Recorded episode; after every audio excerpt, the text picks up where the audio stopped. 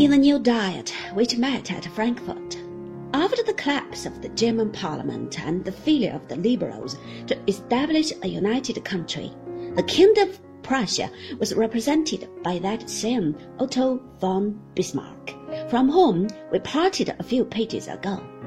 Bismarck by now had managed to gain the complete confidence of the King of Prussia. That was all he asked for.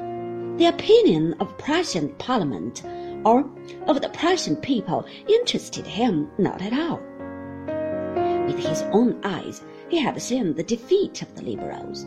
He knew that he would not be able to get rid of Austria without a war, and he began by strengthening the Prussian army. The Landtag, exasperated at his high-handed methods, refused to give him the necessary credit. Bismarck did not even bother to discuss the matter. He went ahead and increased his army with the help of funds which the Prussian House of Peers and the King placed at his disposal. Then he looked for a national cause which could be used for the purpose of creating a great wave of patriotism among all the German people.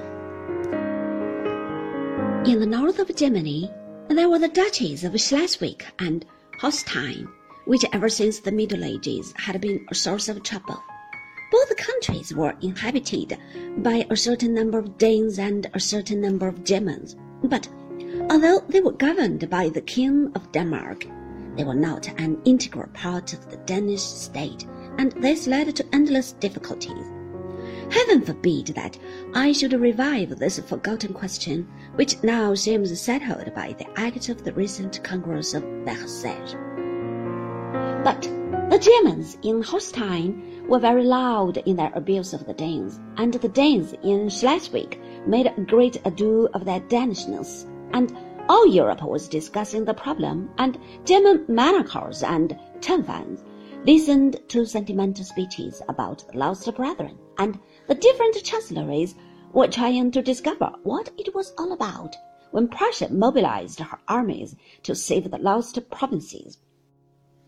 As Austria, the official head of the German Confederation, could not allow Prussia to act alone in such an important matter, the Habsburg troops were mobilized too, and the combined armies of the two great powers crossed the Danish frontiers, and after a very brave resistance on the part of the Danes, occupied the two duchies.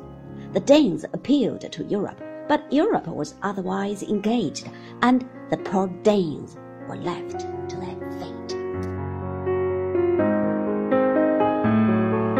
Bismarck then prepared the scene for the second number upon his imperial program. He used the division of the spoils to pick a quarrel with Austria. The Habsburgs fell into the trap.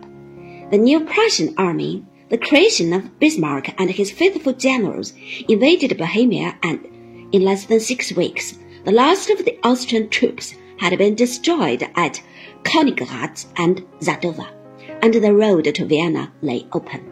But Bismarck did not want to go too far. He knew that he would need a few friends in Europe. He offered the defeated Habsburgs very decent terms of peace, provided they would resign the chairmanship of the Confederation. He was less merciful to many of the smaller German states who had taken the side of the Austrians and annexed them to Prussia. The greater part of the northern states then formed a new organization, the so-called North German Confederacy, and victorious Prussia assumed the unofficial leadership of the German people. Europe stood aghast at the rapidity with which the work of consolidation had been done. England was quite indifferent, but France showed signs of disapproval. Napoleon's hold upon the French people was steadily diminishing. The Crimean War had been costly and had accomplished nothing. A second adventure in the year 1863, when a French army had tried to force an Austrian Grand Duke by the name of Maximilian upon the Mexican people as their emperor, had come to a disastrous end as soon as the American Civil War had been won by the North for the government at Washington had forced the French to withdraw their troops, and this had given the Mexicans a chance to clear their country of the enemy and shoot the unwelcome emperor. Bismarck then prepared the scene for the second number upon his imperial program.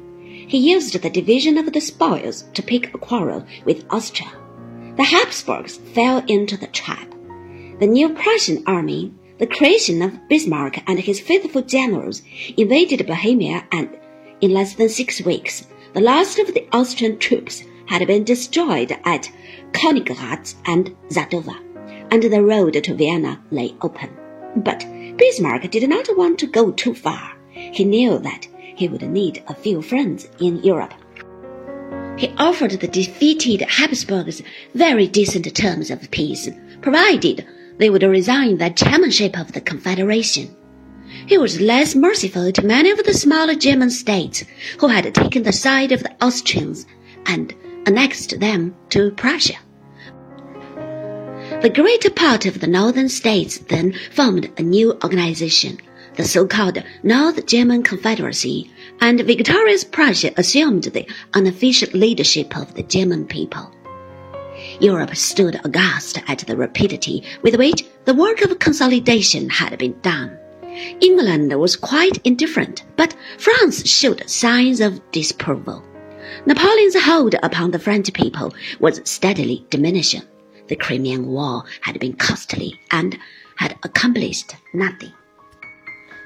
A second adventure in the year 1863, when a French army had tried to force an Austrian Grand Duke by the name of Maximilian upon the Mexican people as their emperor, had come to a disastrous end as soon as the American Civil War had been won by the North for the government at Washington had forced the French to withdraw their troops, and this had given the Mexicans a chance to clear their country of the enemy and shoot the unwelcome emperor.